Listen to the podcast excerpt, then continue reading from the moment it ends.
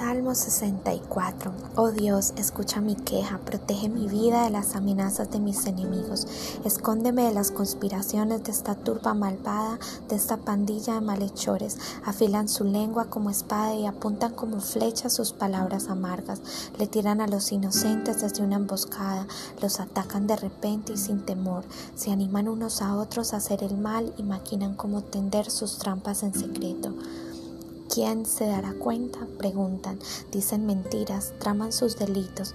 Hemos orquestado el plan perfecto. Es cierto, el corazón y la mente del ser humano son astutos, pero Dios mismo les lanzará sus flechas y los herirá de repente. Su propia lengua los arruinará y quienes los vean menearán la cabeza en señal de desprecio. Entonces todos temerán, proclamarán los poderosos actos de Dios y se darán cuenta de todas las cosas asombrosas que Él hace. Los justos se alegrarán en el Señor y en Él encontrarán refugio y los que hacen lo correcto lo alabarán. David levantó una oración a Dios en este salmo, específicamente pidiendo protección por las amenazas de sus enemigos y pidiendo ser escondido de las conspiraciones de personas muy malas. Describe este tipo de personas de la siguiente manera. Número uno, afilan su lengua como espada. Número dos, apuntan como flechas sus palabras amargas. Número tres, le tiran a los inocentes desde una emboscada, los atacan de repente y sin temor. Número 4. Se animan unos a otros a hacer el mal y maquinan cómo tender sus trampas en secreto. Número 5. Dicen mentiras. Uno de los nombres que la Biblia usa para Lucifer o Satanás es padre de toda mentira. Según la Real Academia, mentir significa decir o manifestar lo contrario de lo que se sabe, cree o piensa, inducir al error, fingir, aparentar, falsificar algo, faltar a lo prometido, quebrantar un pacto. Personalmente, pienso que muchas personas que hoy han seguido el camino equivocado y se han desviado de la verdad han empezado por una pequeña mentira. La palabra en latín es mentiri, hace alusión a la construcción de una falsa realidad a partir de saberes firmes, considerando que toda deformación de la verdad es una mentira. Nuestro fundamento, luz, verdad, dirección tiene que ser la palabra de Dios. Sin ella caminamos a oscuras sin saber qué hacer y dónde ir. Muchos la han ignorado, otros se han burlado de ella, la han cambiado a su manera y algunos han tomado solo un poco de ella. El resultado, caminos que llevan a la destrucción, a la violencia, amargura, resentimiento, inconformidad, ingratitud, envidia, codicia, plagas que destruyen personas, familias, hogares, iglesias, países, naciones. Muchos de sus discípulos decían, esto es muy difícil de entender, ¿cómo puede alguien aceptarlo? A partir de ese momento muchos de sus discípulos se apartaron de él y lo abandonaron. Entonces Jesús, mirando a los doce, les preguntó, ¿ustedes también van a marcharse? Simón Pedro le contestó, Señor, ¿a quién iremos? Tú tienes las palabras que dan vida eterna. Juan 6, 60, 66 al 68.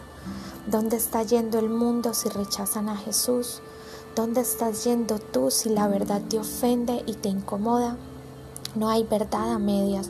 Esto se llama mentira. La verdad no se maquilla, se habla como es.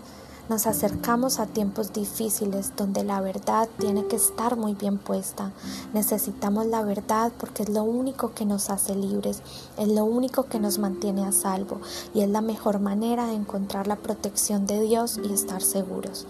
Al final de este salmo, Dios hace justicia, pone la luz en un lugar alto donde toda oscuridad es removida pues todo lo que está escondido tarde o temprano se descubrirá y todo secreto saldrá a la luz. El que tenga oídos para oír, que oiga, que escuche y entienda. Marcos 4, 22, 23. Oremos con el Salmo 64. Padre Celestial, te damos gracias por tu protección y cuidado.